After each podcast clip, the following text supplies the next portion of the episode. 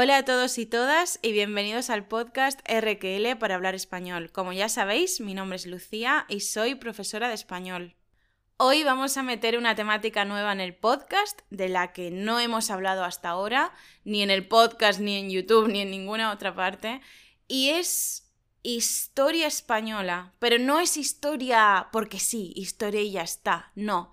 Esta historia eh, de la que vamos a estar hablando ahora, esta parte de la historia española, está absolutamente relacionada con el presente, o más bien el presente está relacionado con este momento histórico, con este periodo histórico del que vamos a estar hablando ahora.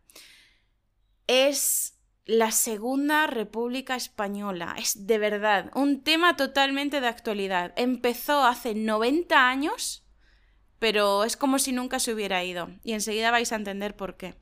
El aniversario de la Segunda República es dentro de dos días, el 14 de abril. 90 años desde, desde que se proclamó la Segunda República Española, desde que el rey Alfonso XIII o Alfonso XIII se fue de España. O más bien lo echaron las urnas para que sepáis qué es lo que vamos a estar haciendo ahora, bueno, lo que yo os voy a estar contando, os voy a hacer un pequeño esquema, ¿vale? Primero os voy a contar cómo llegó la Segunda República. ¿Qué ocurrió durante la Segunda República? ¿Qué le trajo a España? ¿Qué le aportó a la sociedad española? Después vamos a ver el final de la Segunda República. ¿Qué fue lo que lo causó? Vamos a hablar de la Guerra Civil Española y un poco del franquismo, no tengo necesidad de pararme demasiado en eso. Os voy a contar un poquito también de algo de literatura española, de algunos autores españoles que se vieron afectados por la, por la guerra civil. Y por último, lo voy a relacionar con el presente, para que veáis su gran presencia en la actualidad. Empezamos con la proclamación de la Segunda República. ¿Tenéis alguna información al respecto? Esto fue en 1931. ¿Cómo estaba vuestro país en ese momento? En España se estaba sucediendo una dictadura después de otra dictadura. Pero lo curioso es que teníamos un rey, un rey, que veía cómo había una dictadura y otra dictadura, con un dictador y otro dictador, y al rey le importaba un pimiento. Esta es una expresión en español. Importar un pimiento, un pepino, como queráis, de las dos formas está bien. Al rey le importaba un pimiento y no hizo lo más mínimo para evitar ninguna de las dictaduras. Así que eh, a la gente se le puso por montera al rey. Esta es otra expresión. La gente empezó a cansarse del rey. Se le puso, se les puso por montera. Em, esto vino, esto derivó a que cuando terminó la última dictadura, se convocaron unas elecciones municipales. Ya os digo, era bastante evidente que la gente estaba muy enfadada con la monarquía, con una monarquía que no hacía absolutamente nada, que solamente ponía la mano para recibir dinero y punto, no hacía nada más. La gente estaba muy cansada y por esto todo el mundo sabía todo el mundo sabía que en esas elecciones municipales lo que se iba a hacer en realidad era poner un termómetro, como cuando estás enfermo y te pones un termómetro para ver tu temperatura, pues iban a poner un termómetro para ver hasta qué punto la gente estaba realmente cansada de la monarquía. Pues bien, ¿sabéis qué dijo ese termómetro? que el rey estaba tardando en irse de España. Em, ganaron los partidos republicanos en las grandes ciudades en España, en casi todas partes, salvo en los pueblos. Y la razón por la que no triunfaron los partidos republicanos en los pueblos es porque ahí es donde mete más mano la iglesia. Pero bueno, este es tema para más tarde. El caso es que los partidos republicanos ganaron por goleada. Ganaron por goleada. Pues imaginaos cuando el rey y su séquito vieran el resultado de las elecciones. Se quedarían pensando, madre mía, o nos vamos de España o nos matan. Que a lo mejor no lo habrían matado, claro, pero ¿qué hizo el rey? huyó de España eh, con nocturnidad, esta es otra expresión, con nocturnidad, es decir, en secreto, a escondidas para que no le hicieran nada, para, no, para que su vida no peligrara. El rey huyó de España después de ver los resultados que eran para él desastrosos y no os podéis imaginar la emoción, la alegría y la fiesta en las ciudades de España en cuanto se enteraron de que el rey había huido, de que el rey había decidido marcharse. Fue en ese momento cuando el 14 de abril de 1931 todas las plazas de las ciudades y de pueblos se llenaron de gente festejando y de banderas de la República, de la República Española. El color de la bandera republicana no es como el que tenemos ahora, es de color rojo, amarillo y morado, violeta. Es decir, tricolor. O sea, la bandera española anterior, que es como la que tenemos ahora, era roja, amarilla y roja, que se le llama rojigualda. Y además tenía el escudo de la monarquía, el símbolo de la monarquía, que es el que hay ahora también. Pues con la bandera republicana se, acababa el símbolo de la monarquía, el escudo, el escudo de la monarquía se iba y cambiamos el último color. Repito la escena, las plazas llenas de gente festejando el final de la monarquía. La gente tenía esperanza en una era nueva, en una etapa nueva, una etapa en la que las desigualdades pues quizá no terminarían, pero dejaría de haber tantas diferencias sociales, unas diferencias tan grandes entre clases. Podéis buscar imágenes en Google escribiendo 14 de abril 1931 España y seguro que os saldrán un montón de imágenes de estas de las que os estoy hablando. ¿Qué trajo la Segunda República a España? no os podéis imaginar la cantidad de cosas que trajo España. Trajo, en primer lugar, lo más importante, la democracia. España pasó a ser una monarquía eh, dictatorial en la que la gente no tenía derechos sociales a tener democracia. Claro que era una democracia que estaba recién eh, nacida, ¿no? Acababa de nacer, no podía ser perfecta, tenía que empezar a aprender a moverse, tenía que empezar a aprender a cómo transcurrir, cómo proceder. Pero bueno, era una democracia. Con esta democracia empezó el sufragio universal. Sufragio significa derecho al voto, universal, todas las personas. Y aquí una gran novedad. Las mujeres por fin, por fin tenían, teníamos el mismo derecho, los mismos derechos que los hombres. Los mismos derechos. Finalmente, hombres y mujeres éramos iguales ante la ley. Por tanto, las mujeres podían votar por primera vez, podían votar en eh, las elecciones. Otra cosa que nos trajo, el divorcio. El divorcio. Es decir, la posibilidad de separarse, de que una pareja que se ha casado pueda separarse de cara a la ley.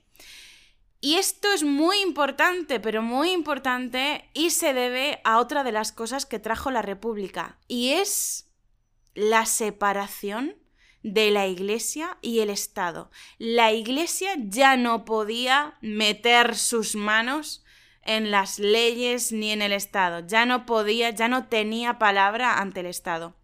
Y no solamente ya no podía eh, afectar las decisiones del Estado, sino que ahora la Iglesia tenía que pagar, tenía que pagar impuestos como cualquier otro hijo de vecino, como cualquier hijo de vecino, por fin. Que esto es algo eh, de lo que todavía tenemos problemas ahora, con las tributaciones de la Iglesia. Pero bueno, el caso es que la separación de Iglesia y Estado trajo muchísimos derechos a todos los españoles, pero en especial a las mujeres, que es a la que al grupo social al que siempre está perjudicando la Iglesia. Por otro lado, también nos trajo la educación. Por primera vez en España había educación pública, gratuita y obligatoria. Es decir, la educación iba a llegar a todas partes de España de manera gratuita, por igual, sin nada de segregación por géneros. Esto es otra cosa para la que también se apartó a la iglesia. Ya no se separaba a chicos y chicas, afortunadamente. La iglesia tampoco iba a poder educar a nadie, afortunadamente, para no adoctrinar, y iba a ser, e iba a ser obligatoria. Esto significó que la República era consciente de que para que realmente se diera un cambio en España tenía que cambiar la mentalidad, había que educar a la gente, había que llevar la educación a todos los rincones de España, es decir, estamos hablando de, de la aldea más pequeña, de la aldea más pequeña, del pueblo más recóndito, más alejado en la montaña, allá donde hubiera un niño, allá llevaría la República un maestro o una maestra. Esto es súper importante. La Segunda República, como era consciente de que hacía falta llevar la educación a todas partes, se aseguró de que no faltaran libros en ninguna escuela y de que no faltaran maestros. Por eso hubo un montón de misiones pedagógicas, se llamaban así, misiones pedagógicas, maestros, maestras y libros en todas partes. De hecho, Fijaos hasta qué punto esto, la Segunda República, el gobierno de la Segunda República lo consideraba importante, que incluso durante la guerra se mantuvieron, durante la guerra civil incluso se mantuvieron las misiones pedagógicas. Todavía entonces eh, seguían mandando libros a las escuelas, a los pueblos, a las bibliotecas. Era una cosa increíble. Pero bueno, sobre esto luego Espero que no se me olvide, quiero hacer una puntualización. Cuando empezó la Segunda República, en las elecciones generales que se hicieron después de las municipales, ganó, ganaron los partidos de izquierdas. De izquierdas. Recordemos que una república puede ser de derechas o de izquierdas, y esto lo demuestran países como Estados Unidos o Italia, por ejemplo. Pues, bueno, o Francia. Qué mejor ejemplo de, república, ¿eh? Con 1789 que Francia. La cosa es que en 1931, en las elecciones generales que hubo en España después de las municipales, ganaron los partidos de izquierdas.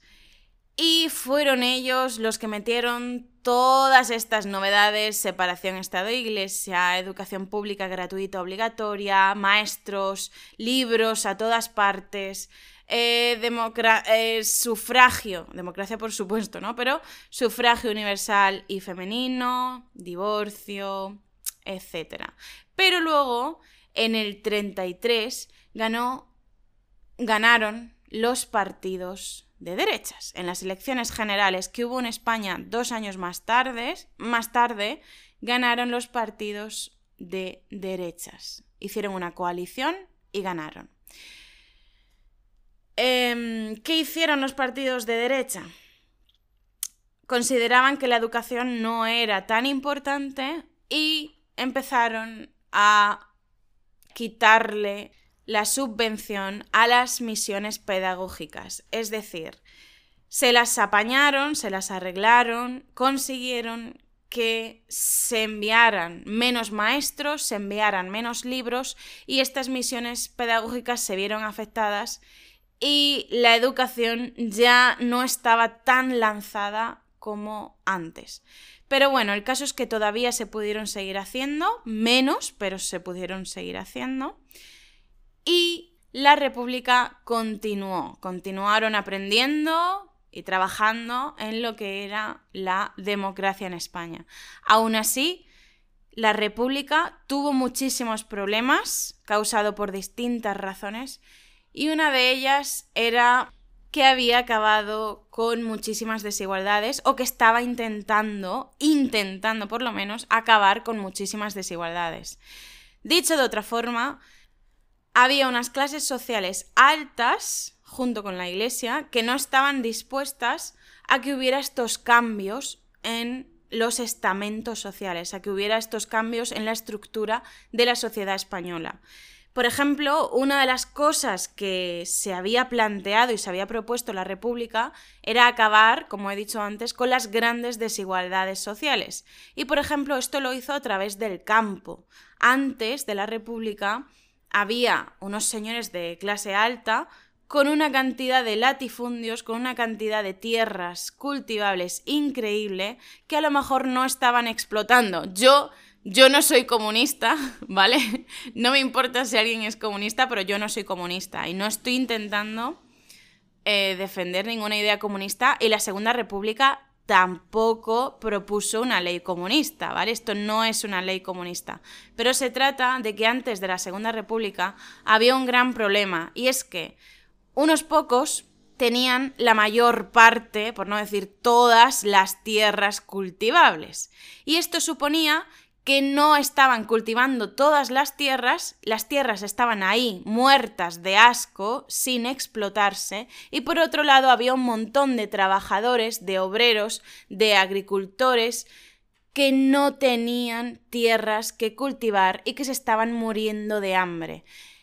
Entonces, lo que propuso, lo que hizo y lo que empezó a hacer la Segunda República es eh, coger las tierras vacías que pertenecían a estos grandes señores, coger estas tierras y empezar a trabajarlas, a em-, empezar a trabajarlas. De esta manera se equilibró mucho más el campo, el mundo del campo se equilibró mucho más para que no hubiera estos grandísimos señores con grandísimas tierras y pequeños señores con una miga de pan, con un pedazo de pan y ya, y como digo, esto a las clases altas, pues como que no le hizo ninguna gracia. Y por otra parte, otro de los grandes afectados por la democracia y por la igualdad fue la Iglesia. A la Iglesia, como en todos los países del mundo católicos de hoy día, o en los que hay una gran cantidad de personas católicas, eh, a la Iglesia le gusta Mm, estar cerca de la educación, le gusta estar, estar cerca de esos lugares donde se hacen las leyes. Pues la Segunda República esto no lo podía permitir y como os he explicado al principio, hizo una separación real entre Iglesia y Estado para que las leyes se realizaran lejos de manos religiosas, de las manos de la Iglesia, y también Em, se le obligó a la Iglesia a pagar, como he dicho antes, impuestos como cualquier hijo de vecino, cosa que antes se le regalaban las cosas a la Iglesia simplemente porque sí. ¿Esto que trajo? Trajo muchos conflictos, muchos conflictos. No estaban contentos y la Iglesia hizo una gran eh, campaña hizo una gran campaña para 1933, sobre todo mm, en los pueblos, sobre todo en las zonas rurales, donde ya sabemos que no hay una gran formación educativa. Hizo una gran campaña y, como os he contado antes, ganaron los partidos de derechas. Aparte de todo esto, tenemos que tener en cuenta otra cosa muy importante. Ha cambiado el gobierno, empieza a cambiar la mentalidad de la gente pero aún así, ¿cuáles son los brazos del gobierno? ¿Cuáles son esos brazos que imponen y que se aseguran del cumplimiento de la ley? Es la policía y la Guardia Civil. ¿Vosotros creéis que unas personas que dos días antes estaban dando trompazos, estaban dando golpes por ahí conforme les venía en gana, dos días después iban a dejar de dar esos golpes porque hubiera democracia? Evidentemente no. Y aquí tenemos a un grupo social que yo en la actualidad no tengo ningún problema contra ellos, ¿vale? No tengo ningún problema contra ellos, pero había un grupo y es especialmente el de la Guardia Civil. El de la Guardia Civil. La Guardia Civil en España es la policía militar.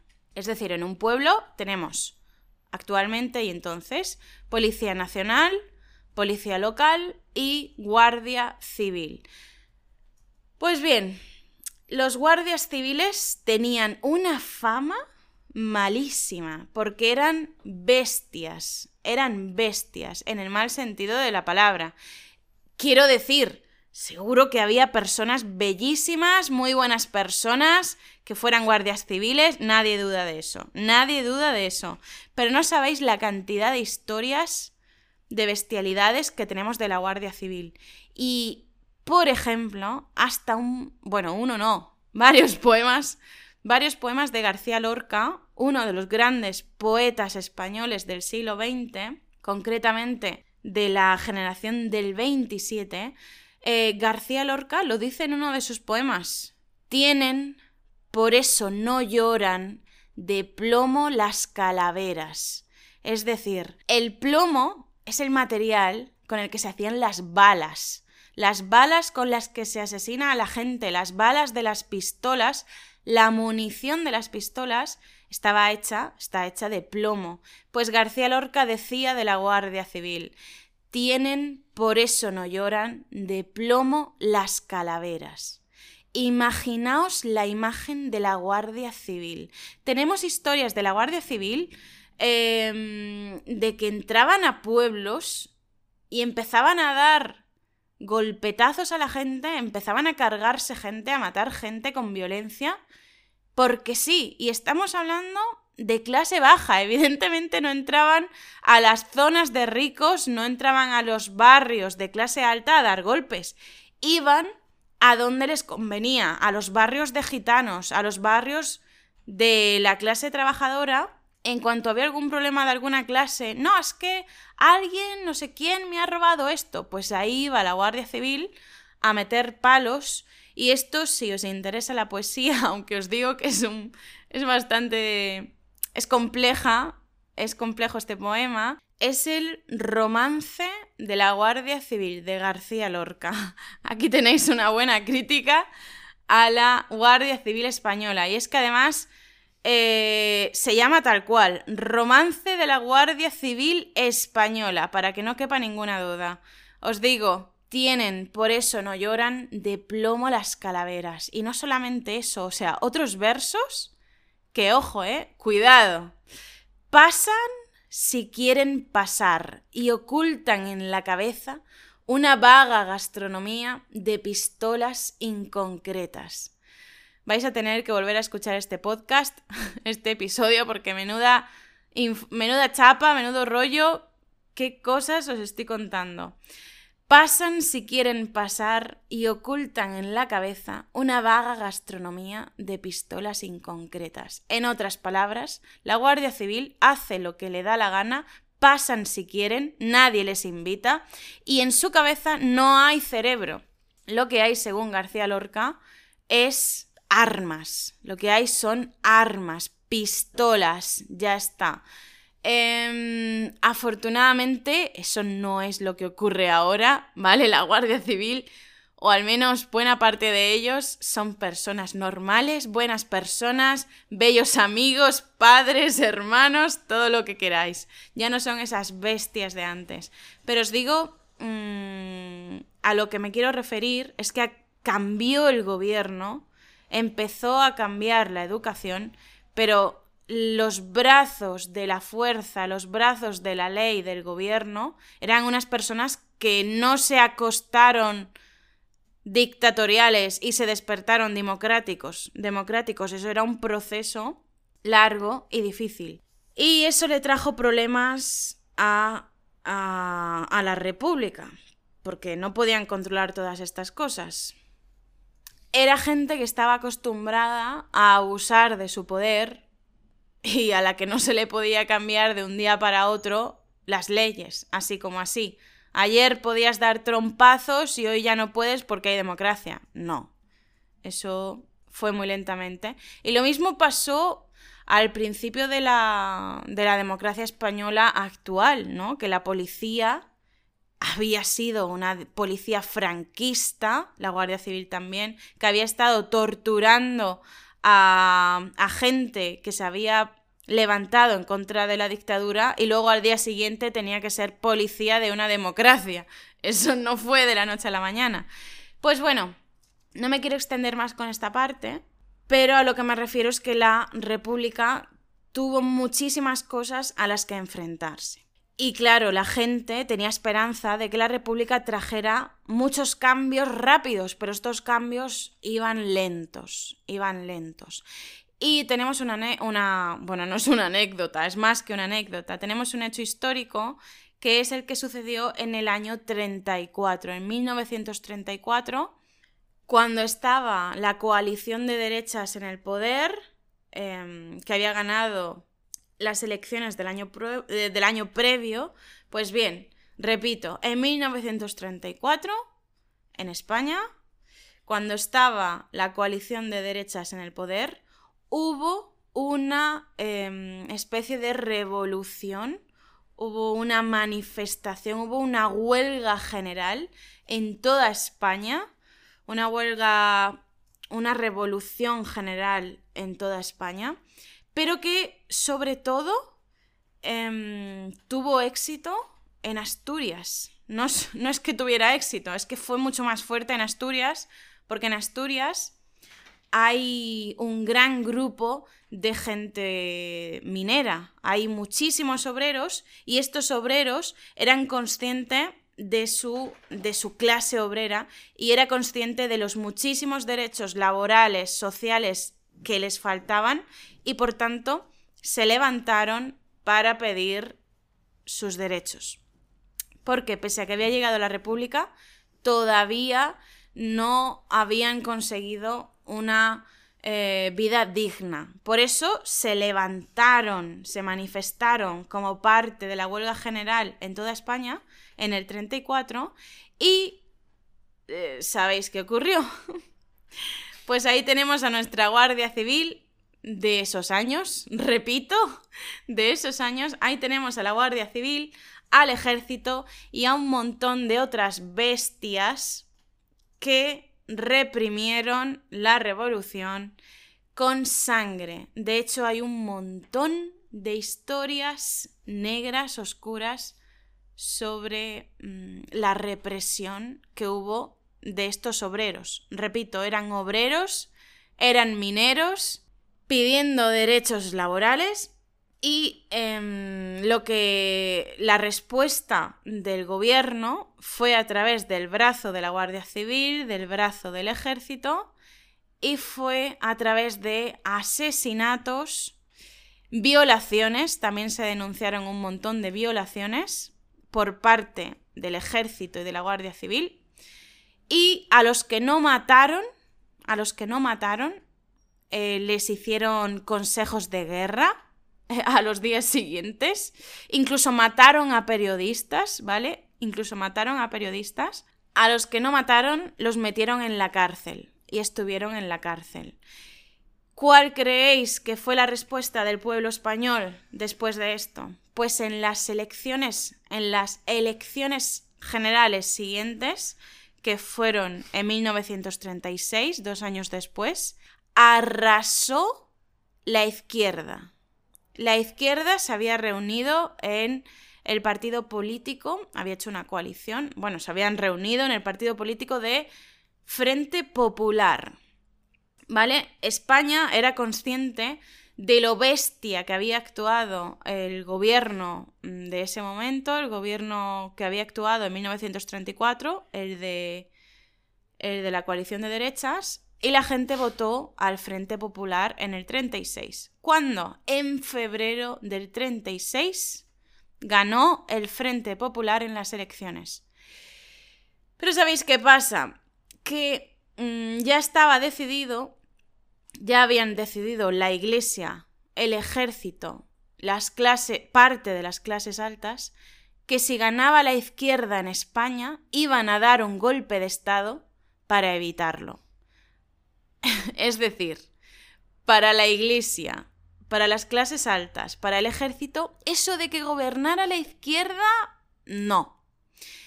Y por eso, en julio de 1936, es decir, apenas unos meses después de que ganara el Frente Popular, dieron un golpe de Estado en España con la intención de hacerse con el poder y empezar una dictadura. ¿qué ocurrió, sin embargo? Que la gente no estaba dispuesta a darse por vencida tan pronto. Jolines, teníamos una democracia recién empezada que había otorgado un montón de derechos a la sociedad y aquí venía otra vez los grupos sociales típicos que siempre van lastrando, que siempre van atrasando el progreso de la sociedad para impedir su progreso. Pues os digo que la gente, no, no militares, no soldados, no policías, no, gente normal, agricultores, ganaderos, maestros, gente normal se echó a las armas, echarse a las armas, cogió las armas y empezó a defender España, empezó a defender la democracia española frente, a, frente al golpe de Estado eh, que no sé si os podéis imaginar por quién estaba apoyado. ¿Por quién estaba apoyado el golpe de Estado de 1936? Pues estaba apoyado siendo la Iglesia, que la Iglesia ideológicamente es de derechas, siendo el ejército, que los ejércitos del mundo, eh, a no ser que seas de un país como China, suelen ser de derechas, estaba apoyado por la Italia de Mussolini, estaba apoyado por la Alemania de Hitler y por la vecina Portugal, que en ese momento era la Portugal de Salazar. El problema que tuvo la democracia española de la Segunda República es que Europa, bueno, el mundo, perdón, Europa no, el mundo, acababa de salir de la Primera Guerra Mundial. Y Europa y Estados Unidos decidió que tenía demasiados problemas y que eso de meterse en una guerra civil pues que no le apetecía. Así que la Alemania de Hitler la Italia de Mussolini, la, Portugal de Salazar y otros grupos de, mm, de militares, otros grupos de mercenarios apoyaron el golpe de Estado, apoyaron a los nacionalistas, a los golpistas, y la España democrática se quedó casi sola, casi sola. Em, no sé si conocéis la política de no intervención, que en cristiano, en otras palabras, significa mirar para otro lado, y es que Reino Unido, Francia y Estados Unidos prefirieron mirar para otro lado y no ayudar a la democracia española, porque acababan de salir de la Primera Guerra Mundial y no era buena ocasión para ellos meterse en más jaleos, meterse en más problemas. Así que dejaron sola a España. A España le ayudó, eh, le ayudaron, por ejemplo, la Unión Soviética, México. Hubo brigadistas internacionales, por ejemplo, vinieron desde China, vinieron, em, por supuesto que vinieron de muchos países, pero fue algo más voluntario, algo más altruista. No fue un país de manera oficial que quiso ayudar, o sea, no fueron varios países que de manera oficial quisieron ayudar a la España democrática, fueron grupos de voluntarios que quisieron ayudar a la República. Em, y más países que seguro que me dejó, pero vamos, quiero reflejar que la Segunda República Española se quedó sola muy sola, muy sola, con la Unión Soviética, México y algunos grupos, muy sola frente a Alemania, Portugal, Italia y un montón de mercenarios que se las habían arreglado, eh, es decir, que, el ejército, la facción del ejército español que se había levantado, se había arreglado para traer eh, también, por supuesto, tenían el beneplácito de la iglesia. Tenían el beneplácito de la iglesia. La iglesia apoyó el golpe de Estado. ¿Vale? La iglesia prefirió el golpe de Estado en España antes que la democracia. Para luchar contra esta falta de fuerza de la República contra eh, los golpistas, la gente, como os decía antes, de cualquier profesión, no importa la cual, se echó en masa em, a la guerra para luchar. Y, por ejemplo, tenemos a escritores que, que, que, eran escritores que lucharon en la guerra civil a favor de la República. Y uno de ellos, muy famoso, es Miguel Hernández. Miguel Hernández es uno de los grandes poetas del siglo XX y mientras estaba en el frente en Madrid estuvo escribiendo un montón de poesía para reflejar lo que sentía, para animar a sus compañeros soldados y también para intentar animar a los trabajadores de toda España a que fueran a luchar para defender la República. Por eso hay poemas, por ejemplo, recuerdo, en los que eh, se refiere a todas las comunidades de España, andaluces de no sé qué, vascos de no sé cuánta, murcianos de no sé qué, y les va animando para que se unan a la, a la guerra para defender la democracia. Otro, un verso, un verso muy importante de Miguel Hernández es este. Para la libertad, sangro, lucho y pervivo. Y lo hizo totalmente así, o sea, para la libertad, sangro, lucho y pervivo. En efecto, Miguel Hernández estuvo luchando por la libertad. Para mantener la libertad de España estuvo luchando en el frente y pervivió, porque él murió, no murió en el frente, ahora os cuento, no murió en el frente, pero pervivió a través de su poesía. ¿Qué hicieron con Miguel Hernández?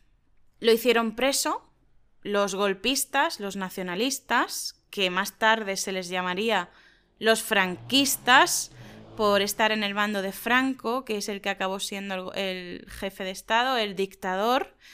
Los franquistas lo hicieron preso y mm, gracias a que Miguel Hernández tenía muchísimos amigos, muchísimos amigos de todos los colores, es decir, de todos los colores políticos, no importaran no importaba si fueran de derechas o de izquierdas, gracias a eso no lo condenaron a muerte. lo condenaron a...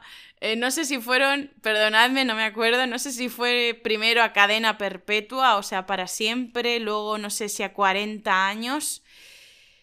El caso es que estaba en la cárcel y cogió una enfermedad muy grave. Si mis recuerdos, si mi memoria no me falla, la tuberculosis por las malísimas condiciones en, que estaba, en las que estaba en la cárcel y sus amigos consiguieron, consiguieron que lo fueran a liberar mucho antes de la cárcel, después de algunos años, pero murió. Murió en la cárcel y, se acabó Miguel Hernández. Él por lo menos pudo luchar, pudo defender España, pudo eh, tener un hijo con su mujer, aunque fueran en la cárcel. Hubo otros que no... No, es que no es una suerte, pero bueno, hubo otros, quiero decir, que duraron mucho menos. Tenemos, por ejemplo, el famosísimo poeta español que os he nombrado antes, García Lorca, que, ¿sabéis qué? Se declaró el golpe de Estado, empezó la guerra e inmediatamente, inmediatamente, fueron a buscarlo. De manera inmediata fueron a buscar a García Lorca, le pegaron un tiro y lo mataron. Lo fusilaron, lo fusilaron. Los franquistas fusilaron a García Lorca nada más empezar la guerra civil. Esto pasó muchísimo. No sabéis la cantidad de gente que al mismo, en el mismo día de empezar la guerra civil, de declararse el golpe de Estado, murió asesinada por otros que, en español se dice, por otros que se la tenían guardada, se la tenían jurada, gente que se acordaba de ellos y decían, ¿qué ganas tengo de matarlos? Pues bien, García Lorca había escrito sobre la Guardia Civil. Os lo he leído, bueno, no os lo he leído porque me lo sé de memoria, pero bueno, García Lorca había hablado sobre la Guardia Civil. La Guardia Civil se la tenía jurada a García Lorca. Se acordaban cada día de García Lorca. Pero es que además García Lorca era gay. Y claro, para la gente de la iglesia de ese momento, para, para eh, estos fascistas, eso de ser homosexual, eso de ser gay, pues como que no les molaba, ¿no? No les gustaba.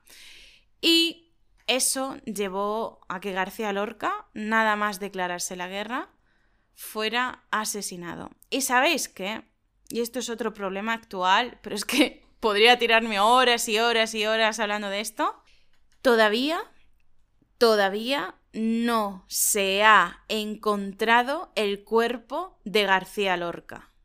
Todavía no se ha recuperado el cadáver de uno de los grandes poetas de la literatura española y además de una gran persona, porque García Lorca, lo dicen todos sus amigos, y, repito como ha dicho para Miguel Hernández, fueran de los colores políticos que fueran, García Lorca era una gran persona y todavía no se ha recuperado su cuerpo. Y esto es por otro de los grandes problemas que tenemos en España, pero que voy a contar al final.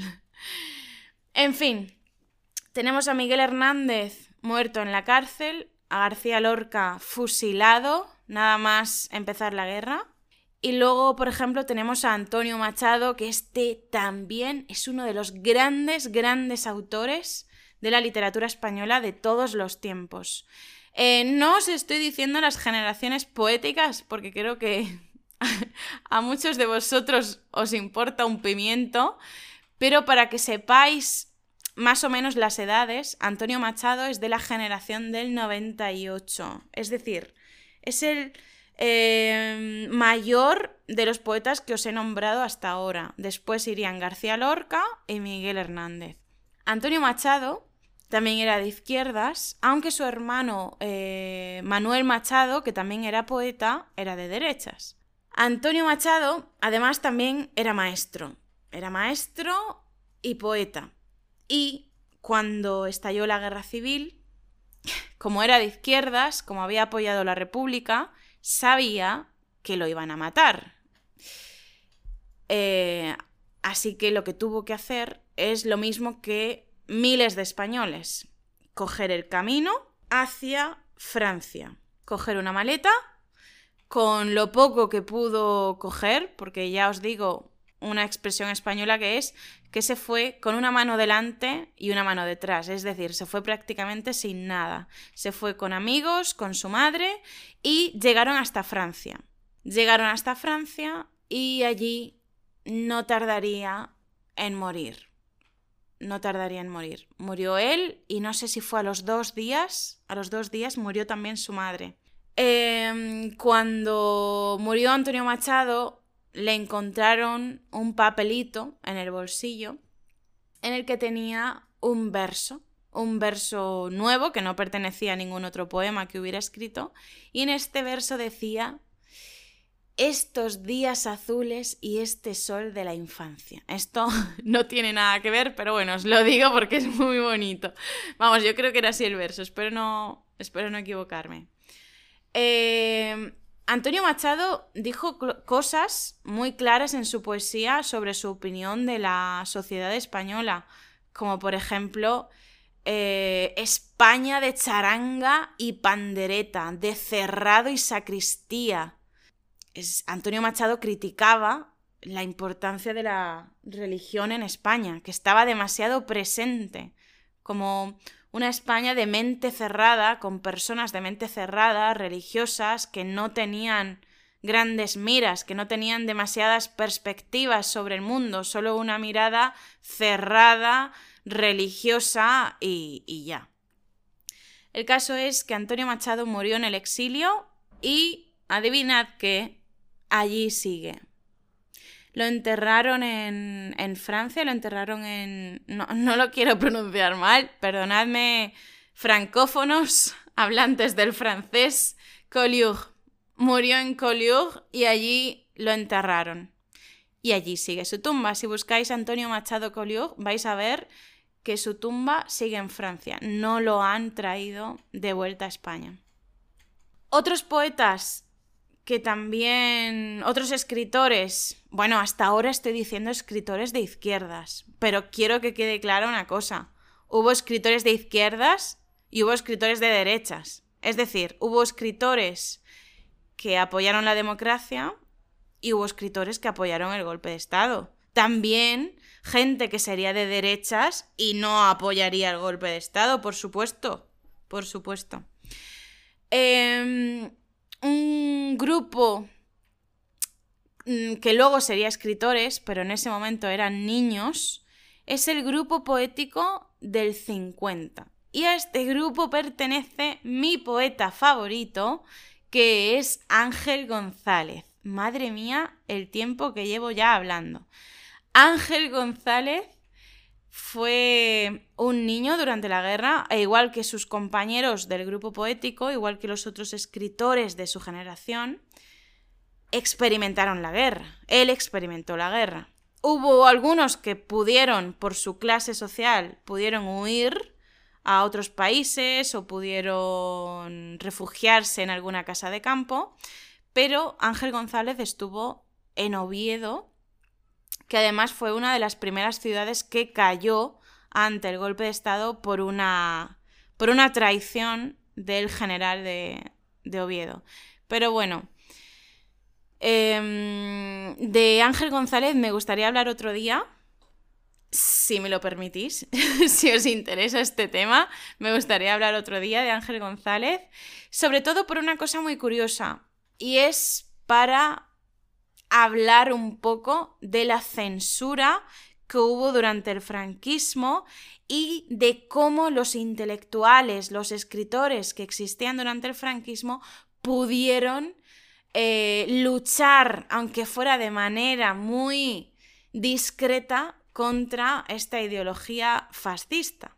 Esta es una de las cosas que hizo Ángel González en en muchos de sus poemas. Pero bueno, este, como os digo, es tema para otro día. Lo que sufrieron autores, escritores de, y otras personas de esta generación fue el asesinato de sus familiares, el hecho de que ya no les dejaran ejercer su profesión, em, el exilio de otros familiares, o, por ejemplo, una de las cosas que sufrió Ángel González como niño de familia republicana es que los maestros que ejercieron durante el franquismo, durante los inicios del franquismo, por supuesto, eran franquistas o no se habían pronunciado nunca sobre política. Y claro, un niño de familia republicana en un colegio con una ideología fascista dominante no podía aprobar, no podía conseguir buenas notas, no podía progresar. Y por eso Ángel González, que más tarde se sacaría, no sé, dos carreras, estudió derecho, estudió letras, fue maestro, fue un grandísimo poeta, él no aprobaba en la escuela porque los maestros no querían que aprobara. Esta fue una de las formas de represión del franquismo. Sobre todo fue muy dura esta represión, nada más acabar la guerra, en los años 40, en los años 50 y a mitad de los 60 ya empezó a calmarse un poquito la cosa. Os quiero hablar, por último, en cuanto a escritores, de uno del otro lado de uno de los que apoyó eh, al bando sublevado, al bando franquista, nacionalista, golpista. ¿Vale? Este fue Unamuno. Os lo nombro porque hay una anécdota muy famosa. Em, este hombre era el rector de la Universidad de Salamanca. El rector de la Universidad de Salamanca y un gran escritor y pensador, Unamuno. Seguramente habéis escuchado hablar sobre él. Unamuno. Pues bien, Unamuno apoyó el golpe de Estado. De hecho, hasta lo financió. También dio dinero para el golpe de Estado. Era... No se casaba con nadie. Es decir, no se casaba con ninguna ideología política, pero no era tan de izquierdas, ¿vale? Eh, por eso financió el golpe de Estado. ¿Qué ocurrió más tarde? Que se dio cuenta de que el golpe de Estado no era lo que él habría querido o esperaba que fuera a ser. Se dio cuenta de que no iba a ser como él tenía en mente y se arrepintió, se arrepintió. Y la anécdota que os quiero contar ocurrió en el Paraninfo de la Universidad de Salamanca. El día en el que iban a inaugurar el curso académico de 1936, o sea, en octubre de 1936, Unamuno, como rector de la universidad y profesor, tenía que dar un discurso para dar la bienvenida para inaugurar el curso. Ya había caído la ciudad ante los golpistas, Salamanca ya había caído, así que entre el público del Paraninfo, entre el público al que, ante el que hablaría Unamuno, estaban fascistas, había fascistas. Estaba, estaban los estudiantes, que estaba compuesto por un buen grupo de, de, de simpatizantes del golpe de Estado, por supuesto, otros que no lo serían, otros que no lo serían pero, pero fingirían serlo, y además había propiamente fascistas con mayúsculas, ¿no? Porque había eh, políticos, militares y dos personas muy importantes en esta etapa política. Uno es Millán Astray, Millán Astray, que fue el fundador de la Legión Española, o sea, un buen facha, como se dice en la actualidad, un buen facha, un buen, un buen fascista. Y por otra parte estaba la mujer de Franco. La mujer de Franco. Es decir, la mujer de uno de los militares más importantes del golpe de Estado y que más tarde sería el jefe de Estado, el dictador de España durante casi 40 años. La mujer de Franco, que se llamaba Carmen Polo. Carmen Polo o como también se la conocía, la Collares. Porque siempre llevaba collares que además valían una pasta. Valían una pasta esos collares. Mucho dinero. Bueno, imaginaos la escena. Unamuno tenía que dar un discurso para empezar el curso. Esa sala, el Paraninfo, estaba llena de estudiantes, también había políticos, militares. Estaba Millán Astray, fundador de la Legión, o sea, un militar muy importante en ese, para ese momento histórico, que además en guerra, en la guerra, no sé, no sé qué guerra fue, guerra de Marruecos o algo así, había perdido un ojo, eh, una pierna, creo, y no sé qué más. De hecho, em, chicos, aquí va una recomendación de una lectura, que a ver si recuerdo cómo se llama, es un teatro es un teatro, pero lo podéis leer. a mí me gustó mucho. Yo lo vi representado en... ¿Dónde? En Córdoba, en Argentina. Lo vi representado. Es un monólogo y se llama Cantando bajo las balas. Cantando bajo las balas de Antonio Álamo. Está muy chulo, es muy interesante. Em, bueno, volviendo a lo que estaba diciendo. Millán Astray y Astray y Carmen Polo, la mujer de Franco, para representarlo. Es decir, no estaba Franco, pero estaba su mujer representándolo. Pues bien, Unamuno ya se había dado cuenta de que el golpe de Estado no iba a traer lo que él esperaba que trajera. Así que, ¿sabéis qué hizo? Unamuno no era una persona que se callara, y no se calló. Millán Astray dijo alguna cosa, alguna tontería que le molestó, y cuando le tocó a él, a Unamuno, hablar, em, sucedió, sucedió algo que marcaría eh, su vida. Luego os cuento por qué.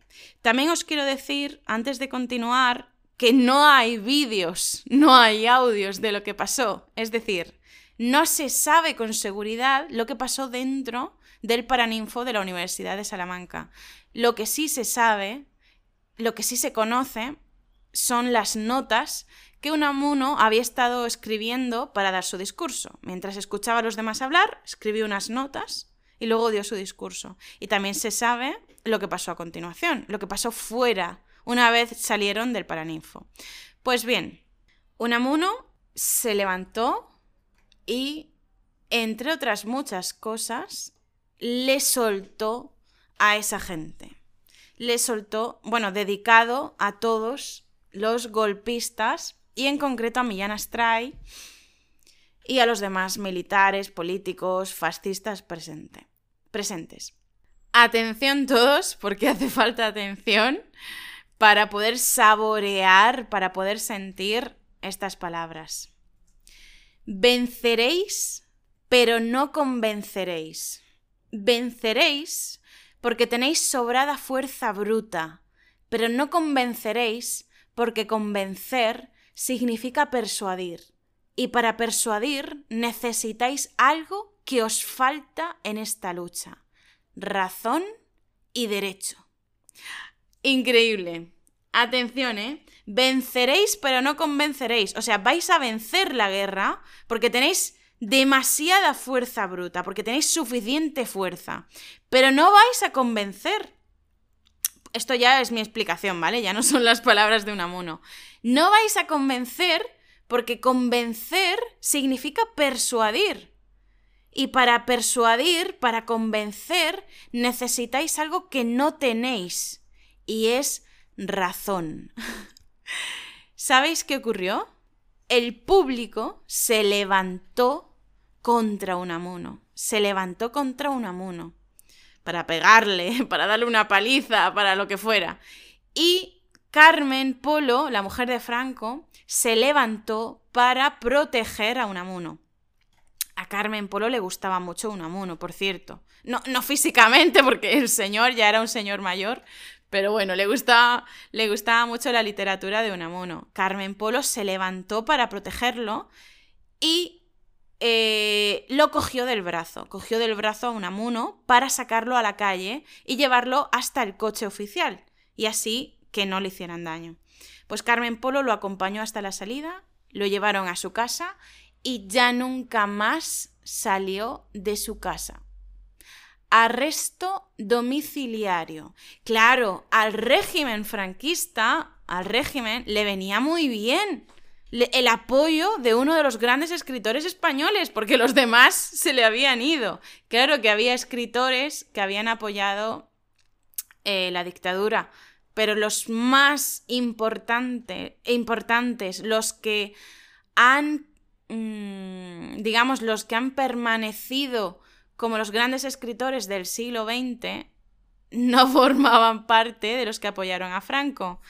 Y al franquismo le venía muy bien el apoyo de un escritor grande, de un gran escritor como era Unamuno. Así que no lo mataron precisamente por eso, porque a cualquier otro lo habrían matado, lo habrían matado, como bien hicieron con García Lorca, con Miguel Hernández, como habrían hecho con Antonio Machado, etc. Eh, y como habrían hecho con, con, otros que también se exiliaron, como Pedro Salinas, por cierto, que pasó el resto de su vida en Estados Unidos. En fin, el caso es que mmm, a Unamuno lo condenaron a arresto domiciliario, es decir, ya no dejaron que saliera de su casa. Y qué casualidad qué casualidad, ese mismo año murió. Una de las teorías que se maneja sobre la muerte de, de Unamuno es que lo mataron. Lo mataron. Porque esto ocurrió en octubre y dos meses después, el 31 de diciembre, el último día del año del 36, dos meses después, murió. Así que una de las teorías que se maneja, que se manejan, es que a Unamuno lo mataron, lo mató el régimen porque le convenía que no, em, que no se levantara contra él, que no dijera nada contra él. Pero bueno, no deja de ser una hipótesis. Y además cuando murió, en el funeral que le hicieron, lo exaltaron como si fuera un falangista. Le hicieron un funeral como a un héroe falangista, es decir, intentaron mantener esta imagen de que Unamuno era franquista. Bueno, llevo ya una hora hablando y esto no parece que tenga fin porque es un tema del que de verdad podría seguir hablando y hablando y no me enteraría ni del paso del tiempo, pero seguro que vosotros sí. Em, ¿Qué nos quitó el franquismo? Pues en primer lugar le quitó a España la libertad. Eso para empezar. Todos los derechos que se habían ganado durante la República se perdieron. Es decir, educación pública, igualitaria para todos? No, se acabó. ¿Que las chicas tuvieran acceso a la misma educación que los chicos? No, no, no. De hecho, nada más empezar el franquismo, a las chicas las volvieron a separar de los chicos y eso de estudiar literatura, pero, pero las chicas no. Les... Eh, los primeros años de educación, aprender a leer y escribir, por supuesto, sí, por supuesto. Pero después no. Nada de literatura ni de cosas intelectuales. Les enseñaban en las aulas franquistas a las chicas a coser y a cómo cuidar del marido y de los hijos. Más tarde, con los años, con la apertura de España al mundo, y ya estoy hablando de los años 60, más tarde la educación cambiaría y eh, sería más igualitaria. Pero nada más iniciarse el franquismo, a las chicas lo que les enseñaban en las aulas era a cuidar del marido, de los hijos, a coser y a este tipo de cosas eh, medievales. ¿Qué más quitó, qué más terminó, finalizó eh, el franquismo? el divorcio. Porque claro, ahora la Iglesia volvía a tener poder en España, volvía a tener poder frente a las leyes y frente a lo que considerara oportuno. Así que se acabó el divorcio. Se acabó el divorcio. Todas las parejas casadas que se habían divorciado durante la República, perdón, durante la República, que volvían a estar casadas. Es decir, se anulaba, se anulaba, se cancelaba su divorcio. Volvían a estar casadas. Es como si nunca hubiera pasado nada. Por, otro, por otra parte, em, la educación volvía a estar en manos, en buena parte, de la Iglesia. La Iglesia podía volver a adoctrinar en las aulas a los estudiantes. Durante la República se habían eliminado los símbolos religiosos de las aulas, se habían quitado los crucifijos, se había sacado eh, el adoctrinamiento de las aulas, pero ahora de nuevo crucifijos en las aulas, religión como asignatura obligatoria, rezar, etc. Por supuesto, ya no existía la libertad religiosa. Es decir, ahora durante el franquismo o eras católico o eras católico.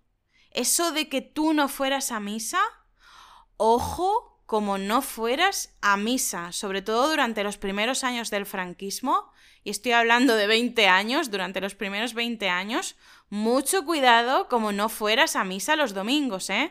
Porque te señalarían y te harían preguntas tipo, oye, tú no serás comunista, no serás comunista, no serás un espía ruso. Vale, esto ya un poquito de broma, pero también, también lo preguntaban. Bueno, igual que antes lo comentaba de la educación, que las chicas empezaban a estudiar cómo cuidar del marido, por si acaso el marido se, moría solo, sin ayuda, em, también las mujeres dejaron de tener los mismos derechos que los hombres. Ya había que olvidarse de estudiar en la universidad, había que olvidarse de eh, libertad financiera, de cualquier cosa que supusiera ser adulta. Las mujeres ya no eran consideradas adultas, volvían a ser como menores. Tenían que pedir permiso al padre o tenían que pedir permiso al marido. Y esto fue así durante muchísimos años. El franquismo le quitó a España la libertad y los avances que le había dado o que le estaba empezando a dar la Segunda República. Y hay un problema grave en la actualidad y es que se ha olvidado. Pasa lo mismo que en todos los países y es que se olvida la historia, se olvida lo que ha ocurrido y volvemos a pasar por lo mismo. En la actualidad, y esto es lo que os quería comentar mm, al principio, el debate social que hay, es muy típico escuchar esta frase.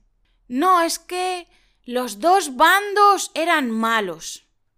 Los dos bandos en la guerra mataron, los dos bandos hicieron no sé qué.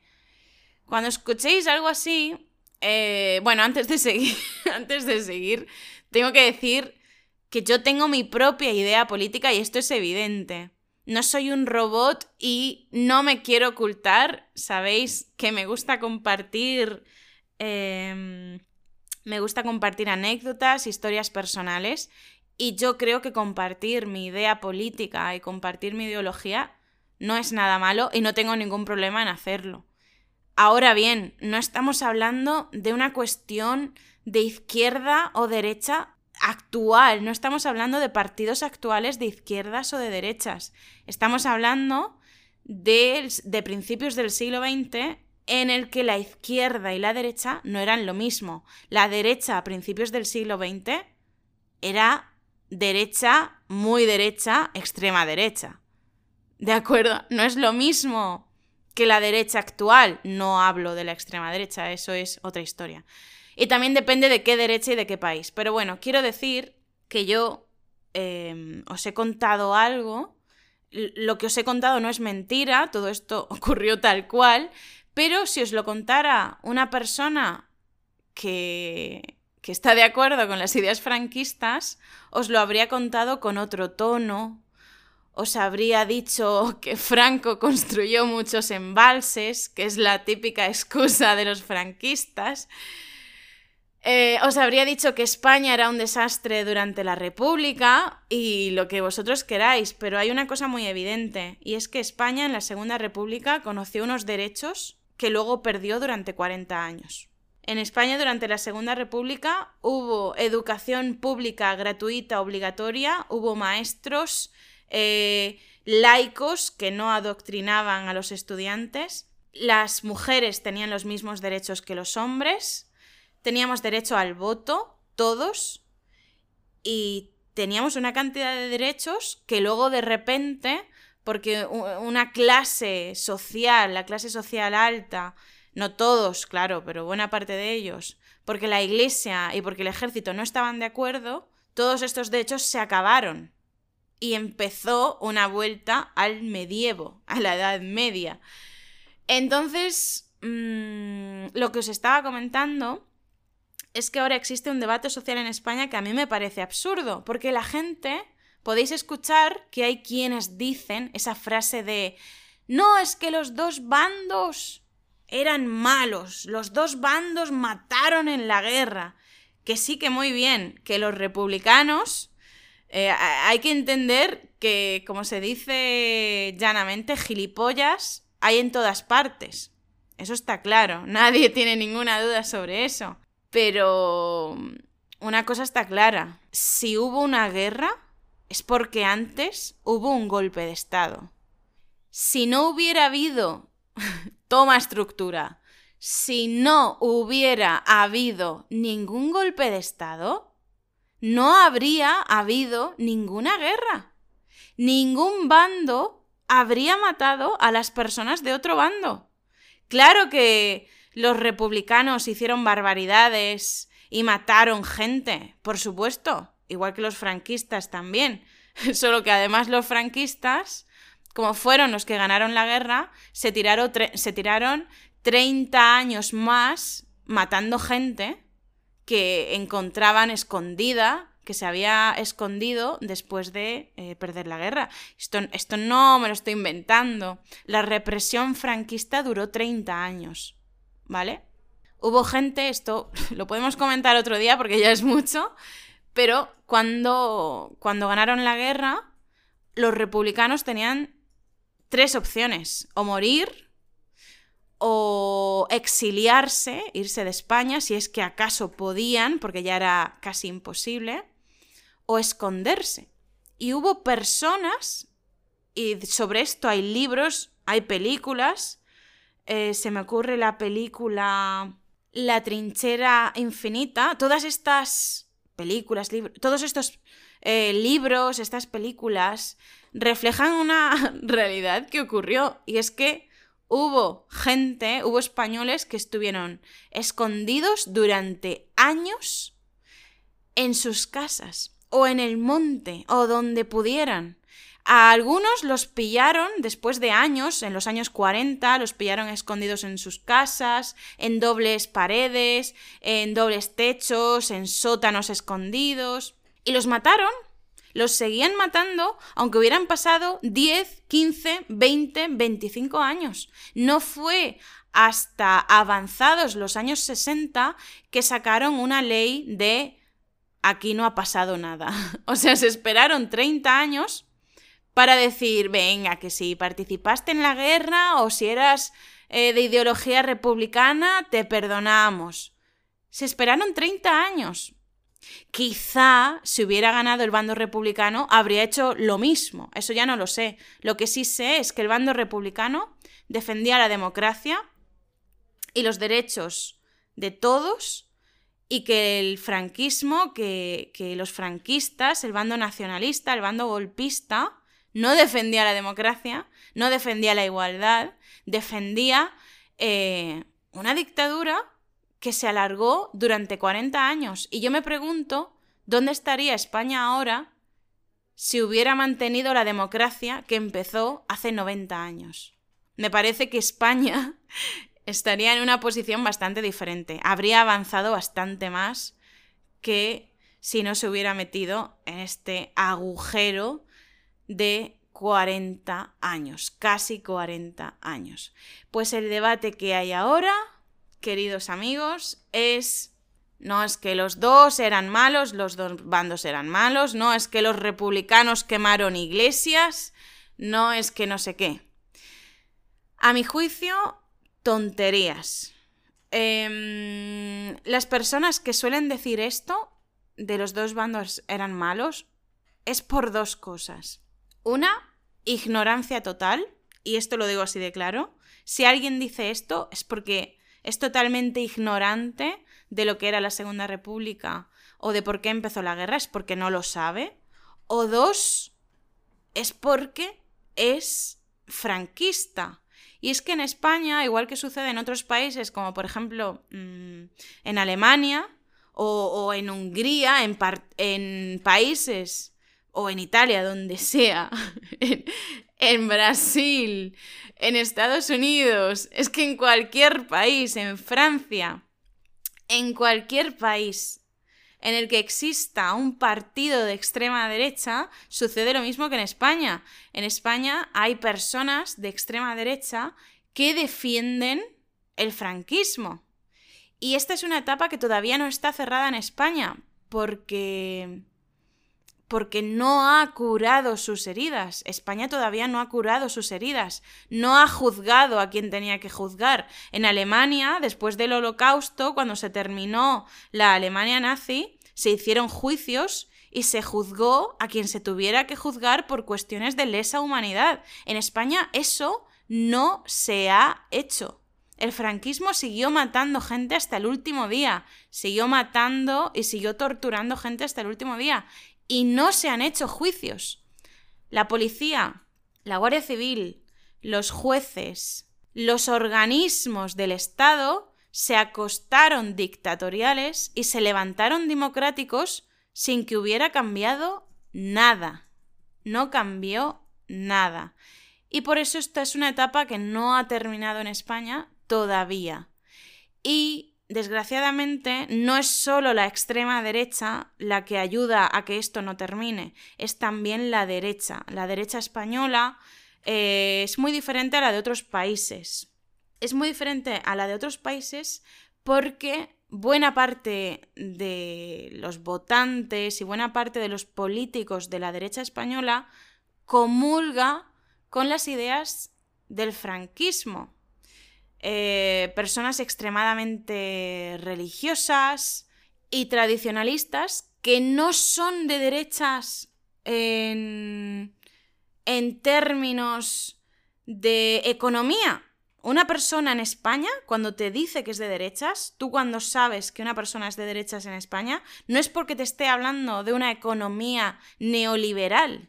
Es que ya no entramos en eso. Cuando una persona es de derechas en España, es por cuestiones sociales. Van a ser personas que estén muy apegadas a la religión, que cada vez son menos, y que no comulgan por estar apegadas a la religión, con muchos, como, no comulgan con muchos avances sociales, como por ejemplo el matrimonio gay que tenemos en España desde hace un montón de años, orgullosamente, afortunadamente, no sé si desde el año 2004 o 2005, eh, que no comulgan, eh, por ejemplo, con el aborto, con el aborto, que también tenemos en España desde hace unos cuantos años, menos que el matrimonio homosexual, pero también unos cuantos años. Em, entonces, este es el problema de la sociedad actual, que la gente de derechas en España no es de derechas en términos económicos, es de, derecha, es de derechas en términos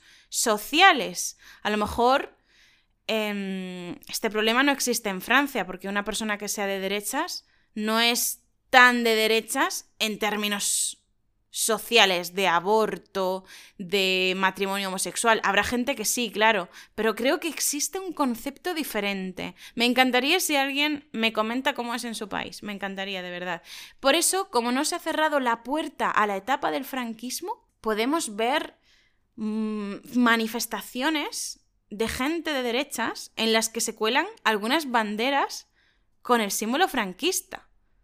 Y esto en... Yo creo que en países como Alemania sería impensable que sacaran la bandera, la bandera nazi, ¿no? Sería impensable. Pues aquí en España todavía no se ha cerrado esa puerta. Y es por la cuestión que os comentaba antes. Se acostaron dictatoriales las mismas personas, los mismos órganos del Estado y se levantaron democráticos y democráticos entre comillas, porque no hubo ningún, digamos, juicio. Y ya no digo juicio de ir al juzgado, digo juicio moral. No se hizo nada. Los muertos siguen en las cunetas. Los muertos fusilados durante la guerra civil fueron en las cunetas. Y os voy a decir otra cosa. Eh, ¿Sabéis a quiénes mataron primero en la guerra civil a los maestros, a los maestros. Iban buscando las listas de los maestros para ver eh, si tenían alguna afiliación política y si esa afiliación política era de algún partido que fuera de izquierdas o que se pareciera a la izquierda para matarlo. Iban a por los maestros y a quienes a los que no mataron eh, lo que hicieron fue eh, quitarle su Em, su título de maestro. Les quitaban el título de maestro para que no pudieran enseñar en las aulas por si acaso enseñaban alguna ideología que no les interesara. Entonces, esto habla muy claramente de lo que era el franquismo. Estaban en contra de la educación de las personas. Lo que hizo la República fue llevar la educación a todas las esquinas del Estado, del país. Y lo que hizo el franquismo fue evitarlo, porque una persona con educación tiene un arma, ¿no? Que es la educación. Había que quitarle el arma del conocimiento. Y con esto voy a terminar con una última cosa y es algo que a mí me molesta muchísimo, pero que a lo mejor vosotros pensáis que es una tontería.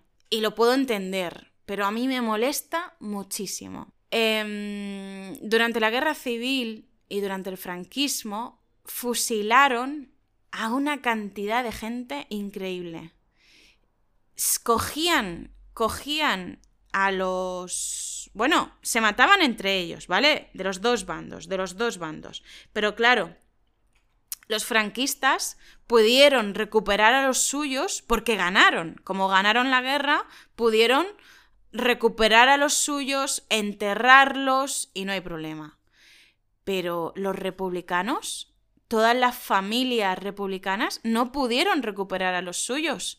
Si se habían llevado a su padre, a su madre, a su hermana, a su hermano, a su hijo, a darle un tiro y fusilarlo, ya no lo volvían a ver.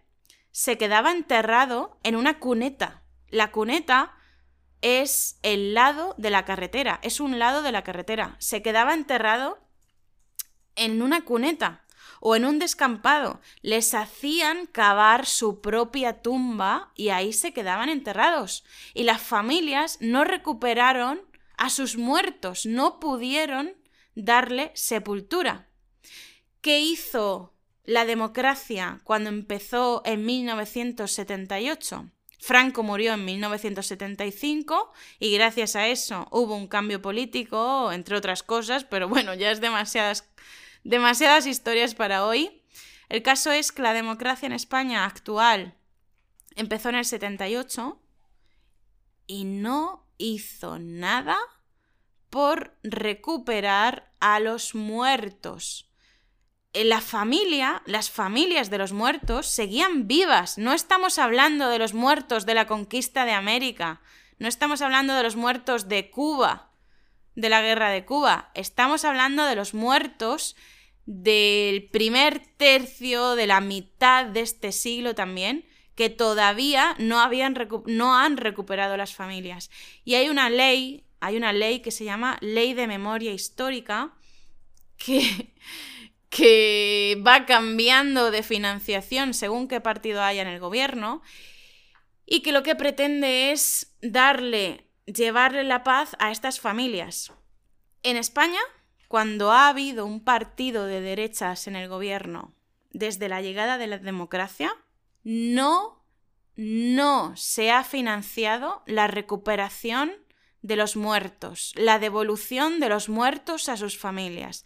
No se ha financiado. Cuando ha habido un partido de derechas, han dicho que no importa que haya muertos en las cunetas, que no importa que haya personas que en su momento defendieran la libertad o simplemente le cayeran mal a franquistas, y, que sus familias no tengan los cuerpos o que no estén enterrados con dignidad. Los partidos de derechas dicen que no importa. Y cuando hay un partido que es de centro izquierdas, porque nunca... Ahora hay una coalición con un partido de izquierdas y un, partido de centro izquierdas, pero nunca ha habido un partido de izquierdas en la democracia de España. Cuando hay uno de centro izquierda, entonces sí se financia esta ley de memoria histórica y sí se empiezan a recuperar muertos de las conetas, pero no lo suficiente. Y es muy triste porque tenemos un montón de voluntarios. En España hay un montón de grupos de voluntarios, de por ejemplo de Argentina, gente que trabaja aquí voluntariamente por amor al arte buscando muertos en fosas comunes, en cunetas, para devolvérselas a sus familias y para devolverles la dignidad, que es algo que no hacen los gobiernos en España. Y esto es muy triste y se debe a lo que decía antes, y es que la puerta del franquismo no está cerrada, se acostó dictatorial y se levantó democrático, sin haber ningún proceso de curación. Para que haya una curación, tienen que cerrarse, tienen que curarse las heridas, ¿o no? Pues hay mucha gente que dice, ¿para qué te vas a poner ahora a sacar muertos? Bueno, eso lo dices tú porque no has sufrido lo que sufrieron esas personas y no puedes empatizar con ellas. No puedes empatizar con ellas.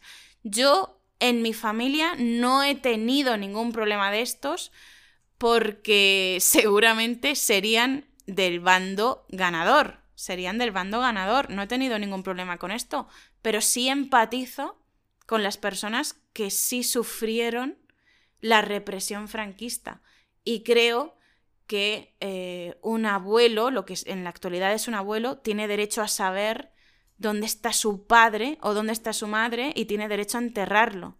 Para mí sería una pesadilla no saber en qué parte está mi madre, dónde la enterraron, qué le hicieron, qué habrá sido de ella, etc.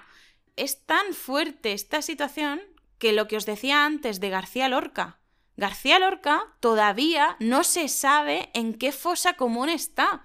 Y esto es por la cantidad de fosas comunes que hay en España, porque se hincharon a matar durante los 30 años que duró, ay, durante los 30, durante los 3 años que duró la guerra, y durante los 40 años que duró la posguerra. Se hincharon a matar y por eso hay tantas fosas comunes y por eso no se han recuperado los cuerpos.